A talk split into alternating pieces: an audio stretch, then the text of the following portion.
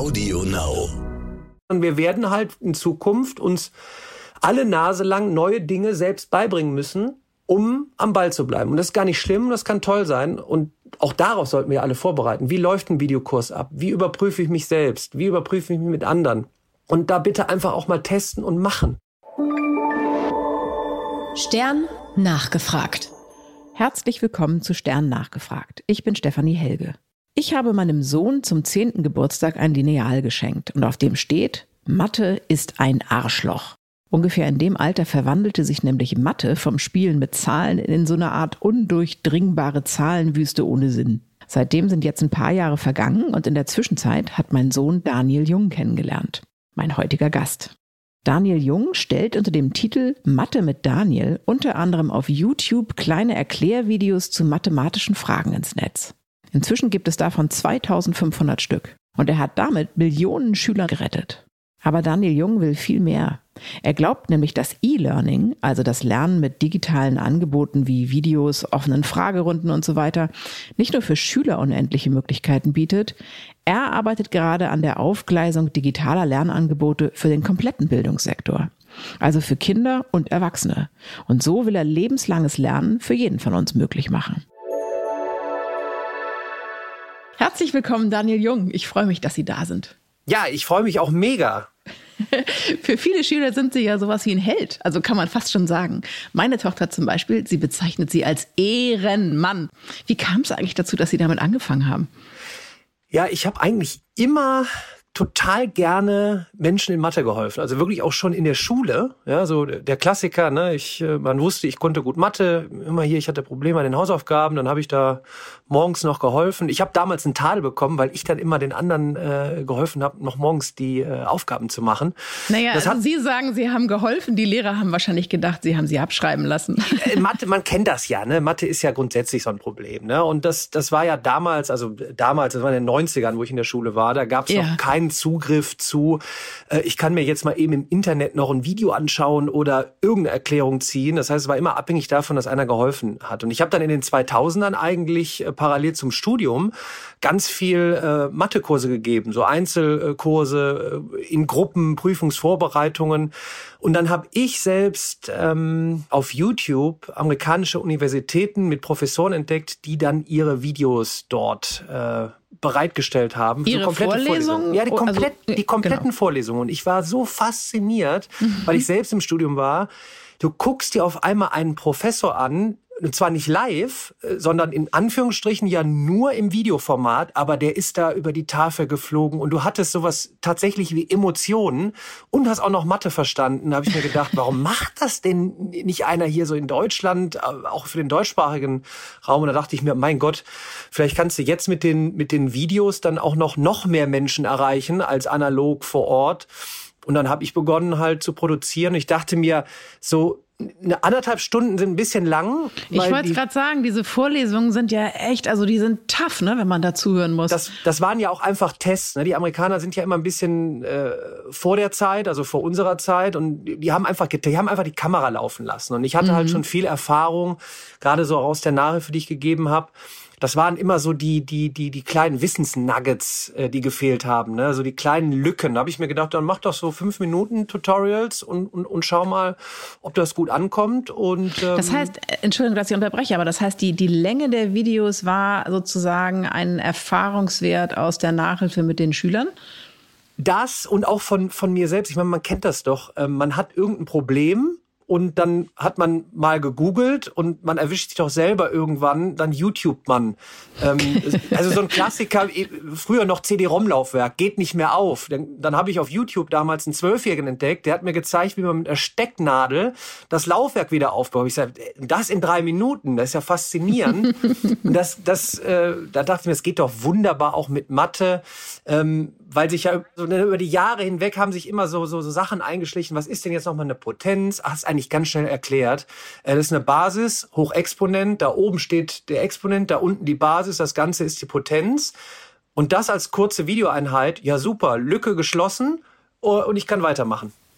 Haben Sie, äh, Sie machen das ja jetzt schon zehn Jahre mit diesen Videos, ne? Mhm. Ich glaube, es sind zehn, ne? Ja. Haben, haben Sie in der Zeit äh, gemerkt, dass sich der, äh, dass das Verständnis von Kindern und Jugendlichen verändert hat? Also sind die, weil ja auch durch die Zunahme der Handys und äh, Social Media und die sind ja alle sehr viel affiner mit solchen Dingen, mhm. hat sich was in deren Aufnahme dieser Videos verändert dadurch? Also in meiner Aufnahme nicht, weil ich, ich gehe ja ganz klassisch an die Tafel, äh, mache mein Ding in fünf Minuten und gehe wieder weg, weil es mir wirklich um das Thema an sich dann geht. Ähm, die, die Kids sind ja äh, oftmals äh, schlauer als man denkt ähm, und gerade wie Sie gerade gesagt haben, ne, jetzt einerseits war es dann bereitgestellt auf YouTube, immer abrufbar, dann natürlich mit mit entsprechenden Gruppen, ähm, wo man einen Link verschicken kann äh, und mal unten drunter textet, schau mal, schau du dir das Video doch mal an, hilft dir das? Und das war ja dann nicht mhm. nur meins, es gibt ja auch andere, die da Content in Form von Mathe-Videos kreieren und bereitstellen. Äh, und dann hat man Rückmeldung. Was sich natürlich getan hat, ist, ähm, du lernst natürlich mit Feedback. Ich habe am Anfang sehr schnell gesprochen, habe oft mit dem Kopf gewackelt, weil ich nicht wusste, weil ich war alleine im Raum, keiner war da. Ich spreche zu einer Kamera und zu einer Tafel, habe immer nach links und rechts geguckt und dann kriegst du natürlich die Rückmeldung, immer ist ein schöner Content, den du da bereitstellst, aber du wackelst immer mit dem Kopf und du redest so schnell. So, dann nimmst du das auf, das ist ja auch ein toller Erfahrungswert ähm, und dann, dann wirst du gelassener, dann wirst du ruhiger und das ist ja auch eine tolle Möglichkeit, sich selbst weiterzuentwickeln. Sie sind ja aber auch so ein bisschen so eine Rampensau. Also Sie machen ja viel Vorträge und so weiter mhm. und sind ja auch, auch, auch gerne am Sprechen, auch in der Öffentlichkeit. Waren Sie mal so versucht, dass Sie diese kurzen Videos ähm, weniger äh, ruhig und sachlich gestalten? Also denkt man dann, man müsste irgendwie den Jugendlichen auch noch Unterhaltung dazu bieten? Nee, eigentlich gar nicht. Ähm, ich meine, es gibt ja Formate, wo, wo sehr viel Show drumherum ist, die teilweise ja auch gut ankommen. Aber ich habe mich ja relativ früh auch schon damit beschäftigt, wo hast du denn auch einen Lerneffekt? Und ähm, ich meine, man kennt das so aus den aus aus dem aus dem Fernsehen. Ne? Heute sind ja viele schnelle Schnitte ähm, ganz viel, ganz viel äh, Explosion und Bohai. Und früher hattest du noch ein, ich sag mal, zwei Menschen und einen Talk mit Inhalten. Ja. Ähm, äh, und ich sag mal, gerade in der Mathematik, wenn es dann um das tiefere Verständnis geht, dann sollte so wenig so wenig Bohai wie möglich drumherum sein. Und das ist ja auch die Rückmeldung jetzt von, von, mhm. von Hunderttausenden von SchülerInnen, Studentinnen. Ähm, Wenn es um komplexe Sachen geht, um das Verständnis, dann brauche ich auch wirklich die Fokussierung auf die Sache an sich. Und dann brauche ich nicht noch, keine Ahnung, tausend Farben und äh, Flugzeuge und Explosionen. Das war mir eigentlich schon immer selbst auch immer äh, klar, wenn ich konsumiert habe. Und das fand ich so faszinierend auch von, von den Vorreitern aus den USA. Ich sehe einfach das Tafelbild und kann es dann schauen, wann ich will, so oft ich will und ganz klar mit dem Fokus auf die Sache. Mhm. Und immer wieder und immer wieder, ja genau, bis man es kapiert hat. Ja genau. Wir kommen ja jetzt gerade wegen Corona aus einer ziemlich langen Phase des Distanzunterrichts. Übrigens ein grässliches Wort, finde ich, Distanzunterricht. Konkret heißt das ja eigentlich nur, dass die Schüler zu Hause vom Computer sitzen, die Lehrer auch. Und dann gibt es irgendwie sowas wie Unterricht. Es hat mhm. ehrlich gesagt ja auf beiden Seiten nicht so gut funktioniert. Hat Sie das überrascht, dass es nicht gut funktioniert oder haben Sie das eigentlich erwartet? Ich glaube, das hat keinen überrascht, weil selbst wenn wir nicht die Probleme hätten, wie jetzt zum Beispiel, welche Tools dürfen wir nutzen, wie können wir das äh, gestalten, es hat ja jetzt über Jahrzehnte gefehlt, eigentlich darauf hinzuarbeiten, wie sieht denn jetzt zum Beispiel hybrider Unterricht aus. Also nicht klassisch 1 zu 30, ich stehe analog vorne vor der Tafel und vor mir sind äh, 30, 35 äh, SchülerInnen, sondern wie sieht denn jetzt so eine Woche aus in der Distanz?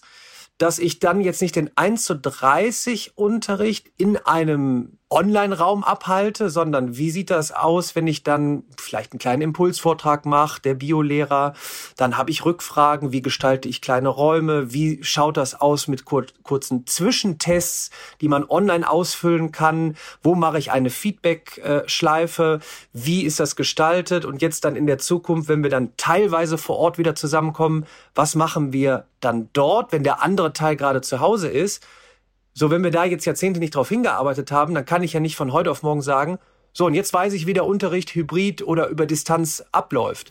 Tatsächlich ist aber dieses alles, was Sie erwähnt haben, ja auch überhaupt gar nicht Bestandteil von, von Lehrerausbildung. Ja, das ist ja ein wirkliches Neuland auch für die Lehrer gewesen. Und viele haben einfach so ein bisschen weitergemacht äh, wie bisher und da natürlich auch einfach viele Schüler verloren. Was glauben Sie, was Lehrer wissen müssten, zumindest in, den, in, den, in, den, in, das Grundsätzliche, was sie wissen müssten, damit digitaler Unterricht funktioniert? Ich rede ja auch, ich bin immer wieder überrascht, dass man das Buch äh, Die Khan Academy nicht kennt. Ich glaube aus dem Jahr 2012. Ich ähm, kenne es auch nicht. Wie heißt das oh, Buch?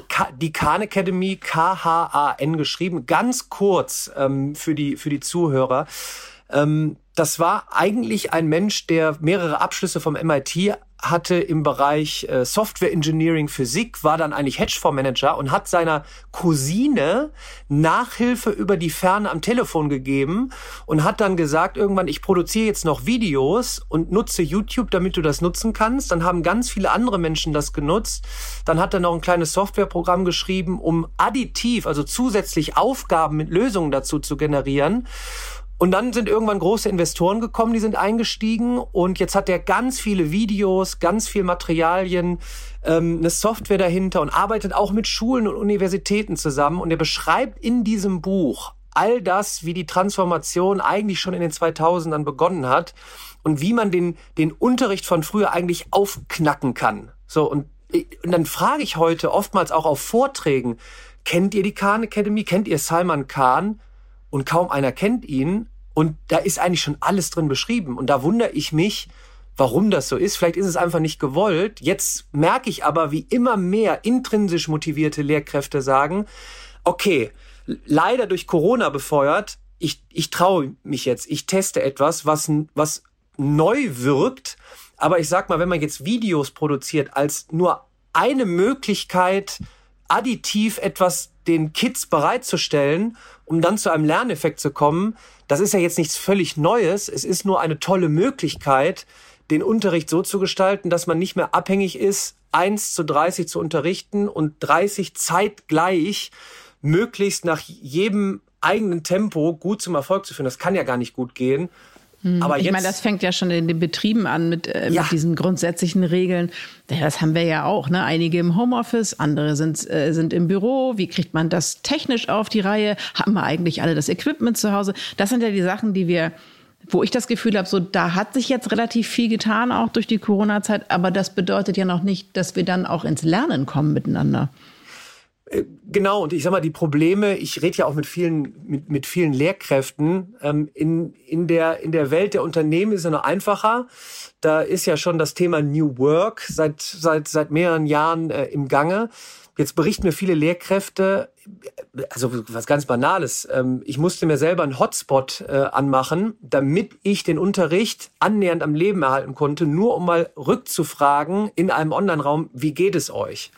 So, das heißt, wenn wir nach Lösungen jetzt suchen, ähm, ich bin immer ein Freund, direkt äh, auf Lösungen zu kommen, holt alle die, die getestet haben, die, die Engagement gezeigt haben, wo nicht natürlich alles immer gut gelaufen ist, holt die alle in ein Boot, holt euch die Rückmeldungen, was ist gut gelaufen, was nicht, welche Erfahrungen habt ihr gemacht, welche Rückmeldungen habt ihr von euren SchülerInnen, ähm, was kann man noch machen und gebt denen eine große Bühne, weil ansonsten ähm, zerreden wir uns jetzt wieder die nächsten Monate und es sind so mhm. einzelne Leuchtturmbeispiele, die irgendwo was gemacht haben, wovon aber nicht alle profitieren.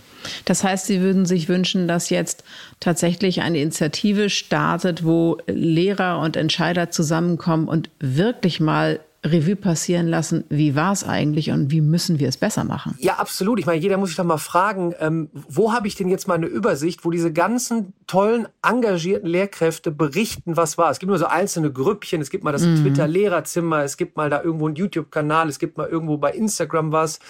Da war mal ein Pilotprojekt auf TikTok von einer Lehrerin.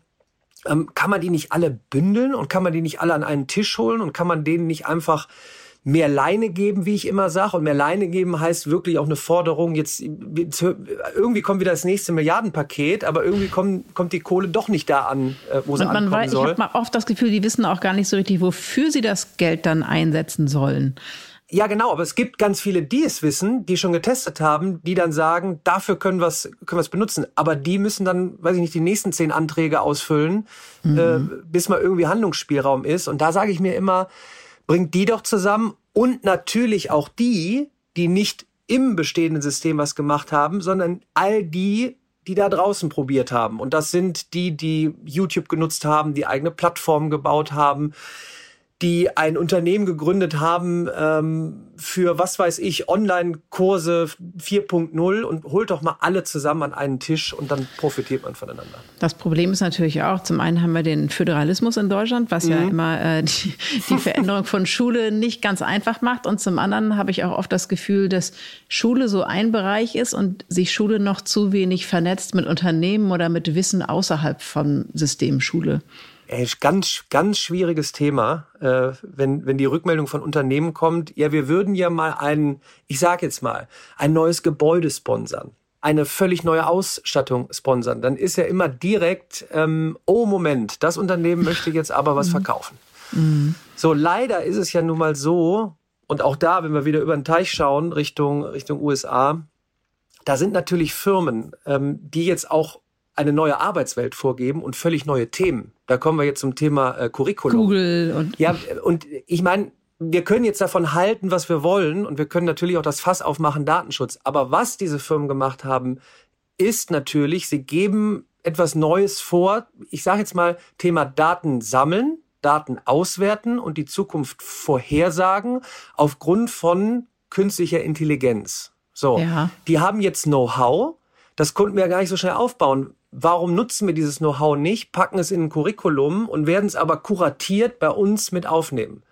So, das ist, das ist ein so schwieriger Prozess, dass das deutlich zu machen, dass das per se ja keine bösen Unternehmen dann sind, sondern die natürlich auch viel Know-how haben. Und das ist, oh, das ist ein ganz schwieriges Thema. Wenn ich Ihnen zuhöre, habe ich das Gefühl, dass für Sie ähm, in einer idealen Welt Wissen allüberall zugänglich gemacht werden müsste für jeden und überall. Und dass es kein Herrenwissen von Firmen oder von Closed Schul-Insights gibt oder so, sondern dass das Wissen etwas Fluides ist, das durch die ja, über die ganze Welt abrufbar und äh, lernbar ist. Genau das passiert aber auch äh, gerade. Und genau deshalb habe ich zum Beispiel meinen Podcast gestartet und rede in dem Podcast Quermix von Lehrkraft über Professor zu erfolgreicher Unternehmer, Investor.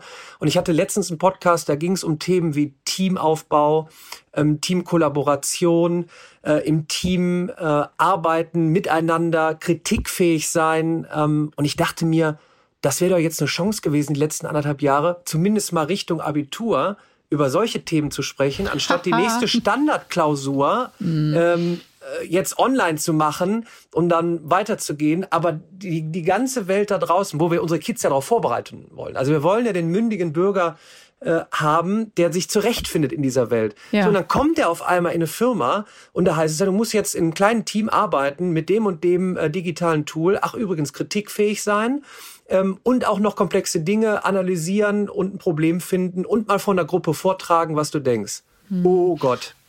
Ich denke, das mit der vor der Gruppe vortragen, das werden sie noch hinkriegen. Da werden die ja in der Schule schon äh, sehr drauf getrimmt in den letzten Jahren. Aber im Grunde genommen hat man oft das Gefühl, dass die Schulfächer, die mhm. in der Schule gelehrt werden, nicht unser Leben abbilden oder das abbilden, was wir im Leben brauchen. Ja, auch hier wieder, ich, also ich wette jetzt, jeder, der das Buch Khan Academy dann liest, wird überall ein Haken. Man hat alles zerpflückt, ähm, weil das ist ja jetzt das Thema, ja, wie sieht denn jetzt der Unterricht der Zukunft aus? Thema Fächergestaltung, fächerübergreifend. Mhm. Ähm, das Thema Mathematik, warum sollte ich natürlich nicht rezeptartig mir eine Formel nehmen, sondern warum sollte ich mir einen Roboter angucken und den mal im Quadrat fahren lassen? So, dann, dann muss ich mir überlegen, okay, der soll im Quadrat fahren. Was ist denn überhaupt ein Quadrat? Ach so, das sind da Seiten, die da gibt's einen rechten Winkel, die sind alle gleich lang und dann muss ich den Roboter auch noch ansteuern und mache das am besten mit drei anderen zusammen im Team. Und schon habe ich alles verpackt. Informatik, Mathematik, ähm, nennen wir Soft Skills wie Teamfähigkeit. Und das sind so einfache Sachen, die ja schon teilweise umgesetzt werden von Lehrkräften, aber irgendwie in der breiten Masse noch nicht. Weil es irgendwie doch noch so weit weg ist und dann wir immer in den gleichen Trott dann doch kommen. Und das Schlimmste wäre jetzt, wenn wir einfach nur alle alle Fächer in Lernvideos haben und dann einfach nur noch Lernvideos zeigen und dann die Prüfung machen. Hm. Wie, wie, wie würde für Sie so eine ideale Vernetzung aussehen von so einem Unterricht? Also wenn Sie sagen, man kann verschiedene Sachen nutzen, höre ich auch raus, also es ist auch wichtig, dass die Schüler sich treffen. Absolut. Und wir reden ja gerade mit, mit, mit ganz, ganz vielen äh, Lehrkräften. Ich hatte jetzt wieder noch ähm, Lehrkräfte bei mir. Ähm, einer ist Physiklehrer, der sagt, er produziert Physikvideos ähm, mit seinen Kursen gemeinsam, weil man ist dort in der modernen Umgebung, nämlich man muss ein Skript schreiben. Äh, jemand muss die Regie führen. Es sind komplexe Inhalte der Physik. Wir machen ein Experiment. Es kommt ein tolles Video raus. Ähm, wir gucken uns das gemeinsam an. Es geht weiter. Welches Problem habt ihr erkannt? Was können wir weitermachen? Wir treffen uns vor Ort. Die waren dann am Flughafen und haben dann Messwerte genommen. Ähm, es war die perfekte Kombination aus digitale Inhalte erstellen, hinterher teilen, nochmal abrufen und vor Ort gemeinsam zusammen ein Erlebnis zu haben von, wir haben etwas gemeinsam geschaffen. Und das ist natürlich, so kann man sich doch grob die Zukunft vorstellen. Mhm. Es ist weder rein analog noch rein digital. Es wird eine Symbiose sein. Es wird an einem Menschen hängen, der dich inspiriert und abholt und einen Leitfaden gibt und der digitale Tools nutzt, digitalen Content produziert, gemeinsam teilt und jetzt noch eine Stufe weiter. Das hat er mit seinen Kursen gemacht. Und jetzt teilt er das auch noch öffentlich, sodass andere Lehrkräfte oder andere Sch Schüler, Schülerinnen es nutzen können. Wahnsinn! Vollkommen egal, ob ich jetzt Physiklehrer in einer ganz anderen Stadt bin und nicht sage, ja, der ist aber viel besser. Nee, der hat tollen Content gemacht. Da gucke ich mir mal was ab und nutze das auch und vielleicht machen wir mal was zusammen. Was glauben Sie denn, was man jetzt wirklich konkret tun müsste, um das Bildungssystem, das wir haben, ein bisschen in diese Richtung zu drehen? Denn ein bisschen ist es ja so, wir sind ja schon fast zu spät. Also wir müssen jetzt endlich mal anfangen damit. ja. Ähm, digitale und analoge Spielwiesen geben. Was meine ich damit?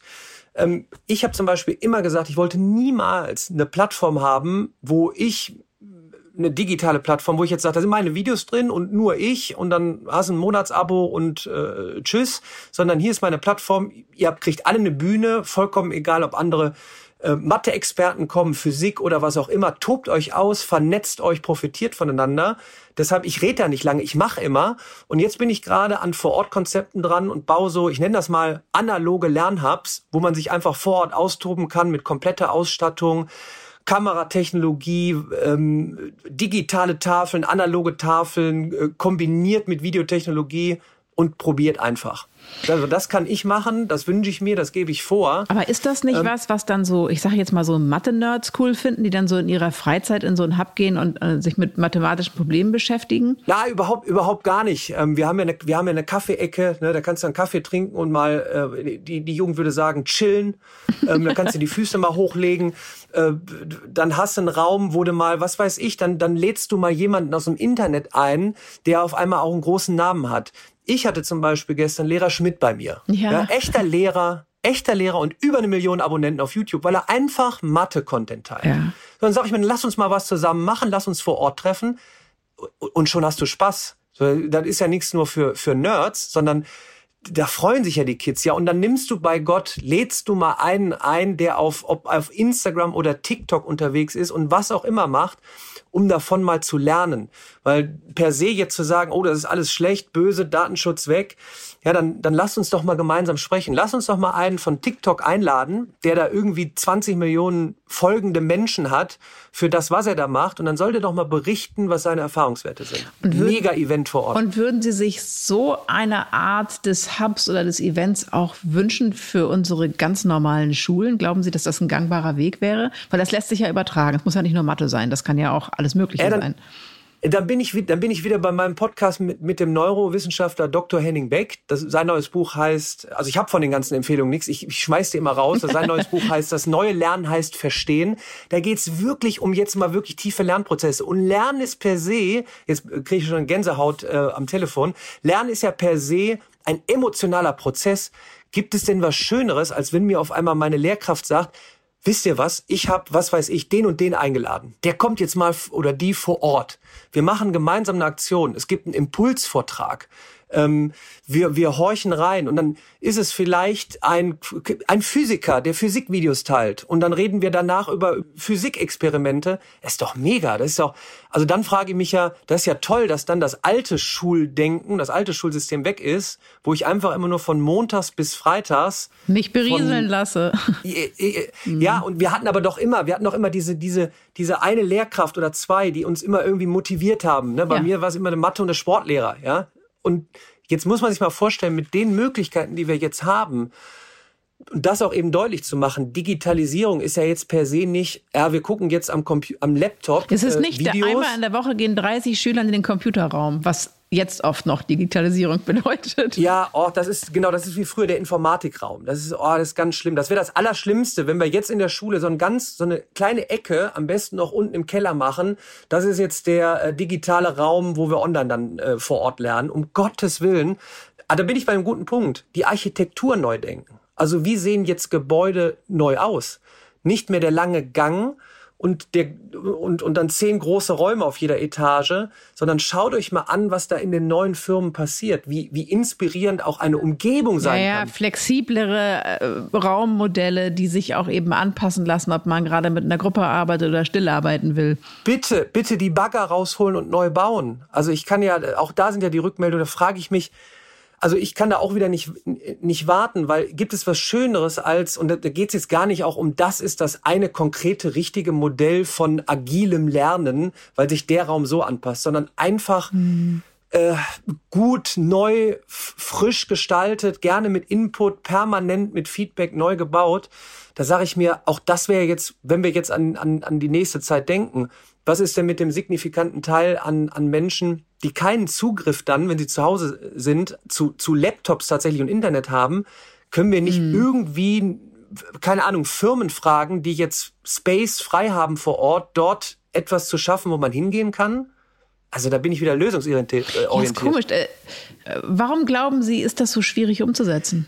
Aus all den Rückmeldungen, es sind, es hängt dann immer wieder an dem Menschen. Also die Lehrkraft, die sagt, wie jetzt, ich habe den Physiklehrer, den ich da hatte, der sagt, ich krall mich durch, bis ich meine 6000 Euro, nee, ach, ich glaube 600 Euro Jahresförderung bekomme, um davon Equipment zu holen und ich krall mich durch, dass ich vom Düsseldorfer Flughafen die Genehmigung bekomme, dort mit meinen Kids etwas zu filmen. Ja. So, und die, ja. und, und, da, und die, die wir haben, bitte zusammen Bühne geben. Und dann sage ich dir, du, dann würde ich jetzt mal sagen, als Regierung, du kriegst jetzt nicht 600 Euro im Jahr, du kriegst jetzt 60.000 im Jahr. Was glauben Sie, was der damit machen würde? Wahnsinn. Ist, ist Ihre Erfahrung, dass äh, Schüler, die äh, einmal erlebt haben, wie so ein anderes Lernen funktionieren kann, selber Interesse daran haben, noch mehr zu lernen? Also die Frage Absolut. zielt ein bisschen darauf ab, ist, wohnt dem Menschen inne, immer mehr wissen zu wollen oder ist das nur für einige? Auch das hängt gar nicht mehr von, von dem ab, was ich denke. Meine Kommentare sind ja öffentlich. Und da sind wirklich Kommentare, da, kriegt man ja Tränen in den Augen. Daniel, ich habe durch dich, und das werden auch andere bekommen haben. Und das würden auch andere bekommen, wenn man sagt, ich nutze jetzt mal mein Wissen, digitalisiere das, ob in Form von einem Video, in Form von, was weiß ich, äh, Aufgaben mit, mit Lösungen ähm, und stell das mal bereit und guck mal, was passiert. Und guckt mal, wie ihr, wie ihr das nutzt gemeinsam. Dann kriege ich eine Rückmeldung, nein, ich habe durch dich nicht nur Mathe verstanden, es war mein Schmerzfach in der Schule. Ich habe durch dich keine Angst mehr gehabt, ein Studium zu beginnen mit hohem Matheanteil und habe jetzt tatsächlich richtig Spaß daran und werde ein toller Bioinformatiker. Ja, der ist doch der Wahnsinn. Der hat natürlich nicht nur mit Videos gelernt. Der hat die teilweise zum Einsatz genommen, hat mich entdeckt und ist durch mich irgendwie zum Verständnis gekommen, weil die Lücken geschlossen worden sind, weil ich nicht mehr Angst haben musste, dass ich abgefragt werde und, und, und, und nicht mehr weiß, was eine Potenz ist. Und schon habe ich Selbstbewusstsein und schon sind wir bei dem großen Bereich. Wir brauchen Physiker in Zukunft, wir brauchen Informatiker, nicht nur, aber trotzdem. Und dann kriegt also tatsächlich Emotionen übertragen, obwohl ich diesen Menschen nie gesehen habe. Ist doch fantastisch. Ja, und Emotionen, die, äh, die natürlich auch dazu führen, dass Leute über sich hinauswachsen. Und wenn wir uns angucken, viele Experten sagen ja, dass wir in einigen Jahren schon äh, die Hälfte der Jobs, die es jetzt gibt, gar nicht mehr haben werden. Dass wir ganz andere Skills brauchen von den Schülern, die aus den Schulen rauskommen. Kann, kann man bestätigen, großes Thema, ah, da rede ich ja immer sehr gerne äh, drüber. Muss, man muss aber das Ganze visualisieren. Thema exponentielles Wachstum. Was passiert in den nächsten zehn Jahren? Ich gehe noch einen weiter. Mehr als 65 Prozent Prozent der Jobs, die es in zehn Jahren gibt, die kennen wir heute noch gar nicht. Mhm. Das heißt, worauf müssen wir unsere Kids auch darauf vorbereiten? Jetzt sind wir bei diesem Riesenthema lebenslanges Lernen. Und das heißt, wie kriege ich denn jetzt die zukünftige Generation dazu und aber auch jetzt gerade Mitarbeiter? Also die mit, viele Mitarbeiter in Unternehmen die müssen sich jetzt ja eigentlich. Ähm, ja, die müssen sich ja auch weiterentwickeln, weil sonst ist man ja mit 40 draußen. und du machst keinen Lkw-Fahrer zu einem, zu einem, zu einem Grafikdesigner mal eben in der Woche. Das heißt, dieses, welche Möglichkeiten habe ich denn da überhaupt, auf den Knopf zu drücken? Jetzt schon auf YouTube mal vielleicht mir einen Kurs anzuschauen, ähm, mal einen, einen geschlossenen Kurs zu machen, mich mit anderen zu vernetzen und auszutauschen über neue Themen und nicht abhängig davon zu sein, es analog zu machen, sondern wirklich unabhängig von Ort und Zeit zu jeder Zeit, weil die Welt sich so rasant ändert. Das ist per se nicht schlimm, sondern wir werden halt in Zukunft uns alle Nase lang neue Dinge selbst beibringen müssen, um am Ball zu bleiben. Und das ist gar nicht schlimm, das kann toll sein und auch darauf sollten wir alle vorbereiten. Wie läuft ein Videokurs ab? Wie überprüfe ich mich selbst? Wie überprüfe ich mich mit anderen? Und da bitte einfach auch mal testen und machen. Auch um die Jugendlichen darauf vorzubereiten, dass es nicht aufhört. Ne? Die machen ja nicht Abitur oder mittlere Reife und danach sind sie fertig, sondern die werden sich ihr Leben lang fortbilden müssen. Was glauben Sie, welche Chancen im digitalen Lernen im Erwachsenenbereich liegen, auch für Unternehmen? Auch das weltweit wieder bestätigt. Ähm, und leider Gottes kommen die ganz großen Global Player von, ich nenne es jetzt mal, äh, Online-Lernplattformen, Udacity, Coursera, Udemy, leider wieder alle von überm Teich. Ähm, Udacity war, ist ein deutschstämmiger äh, Professor vom, äh, von ähm, Stanford, der hat dann irgendwann gesagt, es wäre doch total toll, äh, mal so eine Online-Uni zu probieren mit, mit zukunftsträchtigen Themen, ähm, ob das jetzt KI ist, autonomes Fahren, was auch immer. Ein Riesenapparat, mit dem alle großen Firmen mittlerweile zusammenarbeiten und sagen, unsere Mitarbeiter werden dort permanent Kurse belegen und sogenannte Mini-Zertifikate bekommen. Also nicht mehr, ich studiere acht Jahre und kriegt dann einen Wisch, sondern wirklich permanent. Also so kurze Einheiten, die für irgendwas wichtig sind, was sie jetzt in naher Zukunft brauchen. Genau, und auch, aber jetzt nicht nur, ich schaue mir mal zwei Videos an, schon in dieser Form einen mehrmonatigen, also sagen wir mal drei Monate Kurs ähm, für, äh, was weiß ich, ähm, maschinelles Lernen, ähm, Auswirkungen auf äh, unser Fahrverhalten. Zum Super Teil findet das ja schon statt in Unternehmen. Also zum Teil ist es ja so, dass zum Beispiel Sprachkurse längst nicht mehr so laufen, dass irgendwie da kommt einer genau. und dann genau. setzen sich vier zusammen, sondern da hat man oft einen Lehrer, der sitzt eigentlich in Los Angeles, wenn er, während er mit einem spricht. Ne? Auch in dem Bereich passiert ja schon relativ ja. viel, aber das wird sich wahrscheinlich noch unglaublich verstärken. Ja, ab, absolut. Und das mit einer unglaublichen Geschwindigkeit. Und deshalb, es geht gar nicht darum, ein Riesenthema ist ja, mein Neffe ist zum Beispiel, der wird jetzt vier äh, am Wochenende.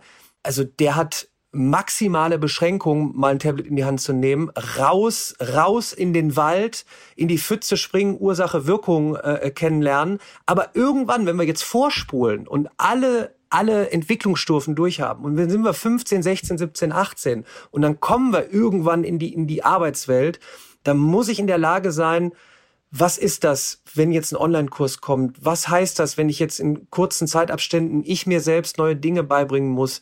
Mit einem Videokurs, mit einem Austausch? Welche Möglichkeiten gibt es? Was heißt Lernen eigentlich überhaupt? Und da würde ich mir mehr wünschen, so gerade für die, ich sag mal so ab dem Alter von 15, 16, 17. Also da, da müssen wir einfach was machen und die Chancen sind da. Und ich kann schon mal sagen, wenn wir es nicht proaktiv fördern, die Kids sind eh schon unterwegs auf YouTube, TikTok, Insta und Co. und, und kriegen dann irgendwie ihren Strom mit. Oh, das sind aber tolle Inhalte und dann kann ich immer mir noch mal einen Extrakurs da schießen. Ich glaube, für die Generation, die so zwischen 15 und 20 ist, ist es wahnsinnig schwer, weil eigentlich müssen die ja im Arbeitsleben schon diese ganzen Skills haben, mhm. aber das Schulsystem ist noch nicht so weit, mhm. ja. Also die müssen sich ein bisschen selber durchwurschteln, aber es ist, äh, finde ich, eine Generation, die es da in dem Punkt echt schwer haben wird ich glaube, kurz, kurzfristig schwer vom Verständnis her, dass es eben jetzt nicht so ist, ja, ich komme ja zurecht äh, mit Smartphone, Tablet und Co. Und ähm, ja, da wird jetzt schon 20 Jahre äh, gut gehen.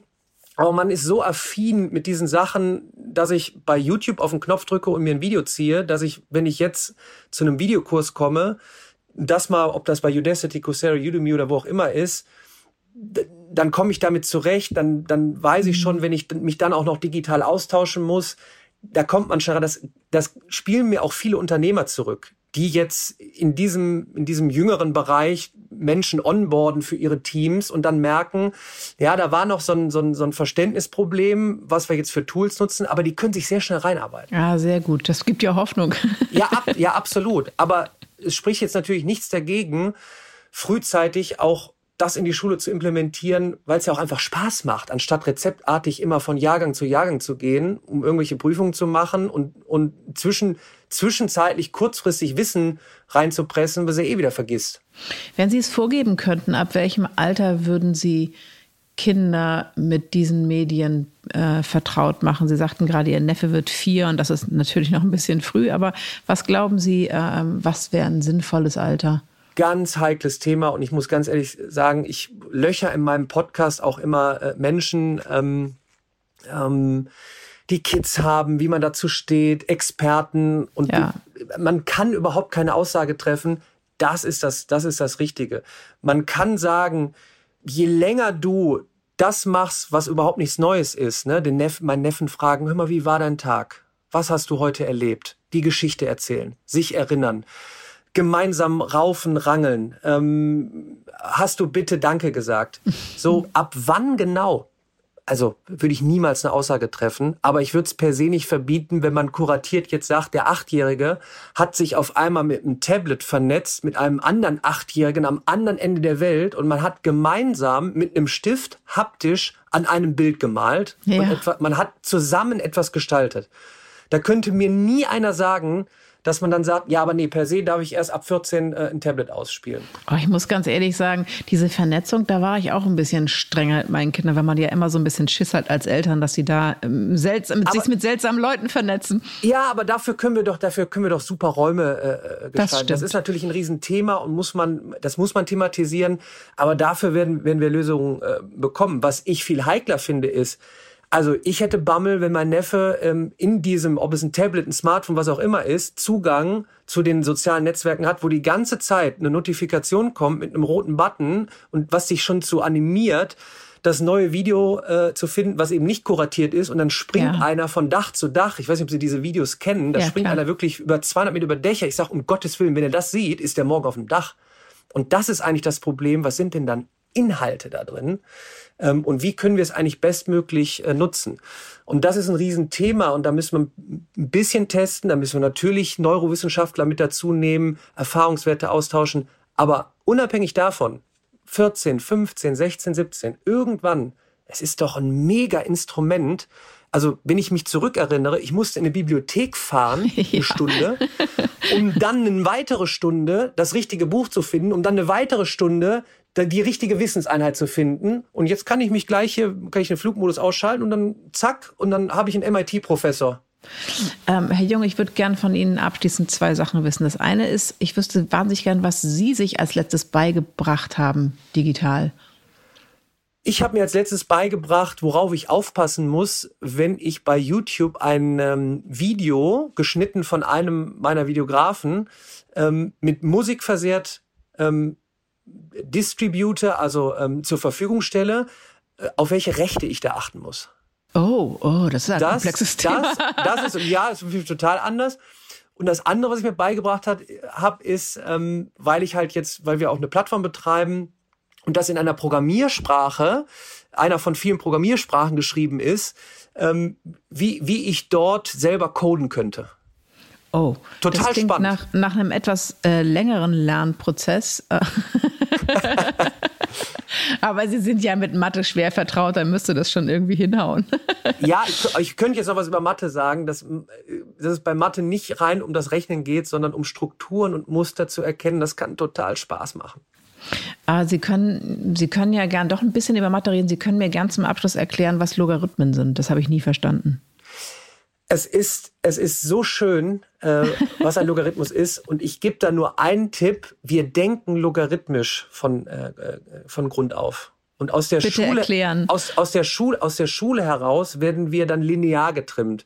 Und ich habe dazu ein extra Video gemacht, weil man muss das sehen. Weil man hat Experimente gemacht mit einem, mit einem, ich nenne das jetzt mal Volk, was noch irgendwo im Urwald äh, wohnt und nicht aus dem Schulsystem linear, also linear heißt ähm, eins zu eins, zwei zu zwei, drei zu drei, vier zu vier. Also ich gehe so eine Treppe immer gleich hoch, sondern wie, wie, denkt, wie denkt ihr, wenn ich euch jetzt da, wenn ich euch jetzt etwas hinlege? Also ich lege euch da jetzt ähm, äh, ein paar Kugeln hin. Was glaubt ihr, was die für einen Wert hätten? Und dann kommt eine logarithmische Kurve raus. Das kann total faszinierend sein, aber dazu braucht man das Visuelle. Wie finde ich denn das äh, Video? Was muss ich eingeben, damit ich das finde? Also ich habe den auf meinem, meinem äh, öffentlich auf meinem YouTube-Kanal Mathe bei Daniel Jung. Und da gebe ich Logarithmen ein. Genau, Log Log genau Logarithmus im Leben. Ja. Und ansonsten das streng analytisch äh, schlimme schulische äh, ist, ähm, wenn man so, äh, wenn man so rechnen möchte und da steht 2 hoch x gleich 8 und man fragt dann, ja, was ist denn x? So, also was muss ich für x einsetzen, damit bei 2 hoch x 8 rauskommt? Ja, kann man jetzt durch Testen machen, ähm, dass das eine 3 ist, aber wenn ich jetzt den Exponenten diesen Wert suche, dann muss ich halt logarith logarithmieren. Und dann komme ich dadurch an die Lösung für x. Herr Jung, ich brauche dafür das Video, das kapiere genau. ich sonst nicht. Und, jetzt, und das ist doch das Tolle, das ist doch das Tolle, warum wir jetzt den, den Videoinhalt haben. Jetzt, jetzt guckt man sich das an, der nächste sagt sich, habe ich immer noch nicht verstanden und dann drückt man auf den Knopf, stellt auf irgendeiner Plattform eine Frage und dann kommt auch der Mensch mit da rein, der sagt noch, da war dein Verständnisproblem. Dann sage ich, ja, ist doch super. Dann gehe ich wieder vor Ort in einer, welcher Schule auch immer, in einem tollen Gebäude, komme mit den Menschen wieder zusammen, dann gehe ich die Probleme an und suche nach Lösungen. Herr Jung, ich danke Ihnen herzlich und ich freue mich über Ihre Begeisterung fürs Lernen und nicht nur für die Mathematik, sondern fürs Lernen. Und ich hoffe, dass Ihre Zukunftsvisionen von vielen Leuten geteilt werden. Ich glaube, dass Sie in vielen Punkten recht haben. Ja, ich hoffe es. Vielen Dank. danke. Ich fände es ja gut, wenn man sich Lerninhalte bald wie einen Netflix-Film runterladen könnte. Und dabei denke ich noch nicht mal an komplexe Dinge, die mich beruflich weiterbringen würden. Ich denke zum Beispiel an sowas wie Psychologie, Kindererziehung, Ernährung, vielleicht Hunde oder sogar Astronomie. Ich meine, das Feld ist ja nun wirklich endlos. Falls Sie Kinder haben, wünsche ich Ihnen, dass Mathe deren Lieblingsfach ist. Und falls nicht, wünsche ich Ihnen allen gute Nerven. Ihre Stefanie Helge. Stern nachgefragt. Dieser Podcast ist Teil der Initiative Zeit, die Dinge neu zu sehen. Und jetzt möchte ich Ihnen unbedingt noch einen ganz tollen und wirklich spannenden Podcast ans Herz legen. Hallo, ich bin Peter Wohleben, Förster und Bestsellerautor und ich bin nicht nur am Schreibtisch und im Wald, sondern ab und zu auch im Studio. Und dort unterhalte ich mich mit vielen spannenden Gästen über das Thema Wald, über das Thema Natur, Umweltschutz, Klimaschutz, aber auch über ganz persönliche Dinge. Und das macht mir total viel Spaß und da würde ich euch gerne mitnehmen. Also hört doch mal rein. Audio Now.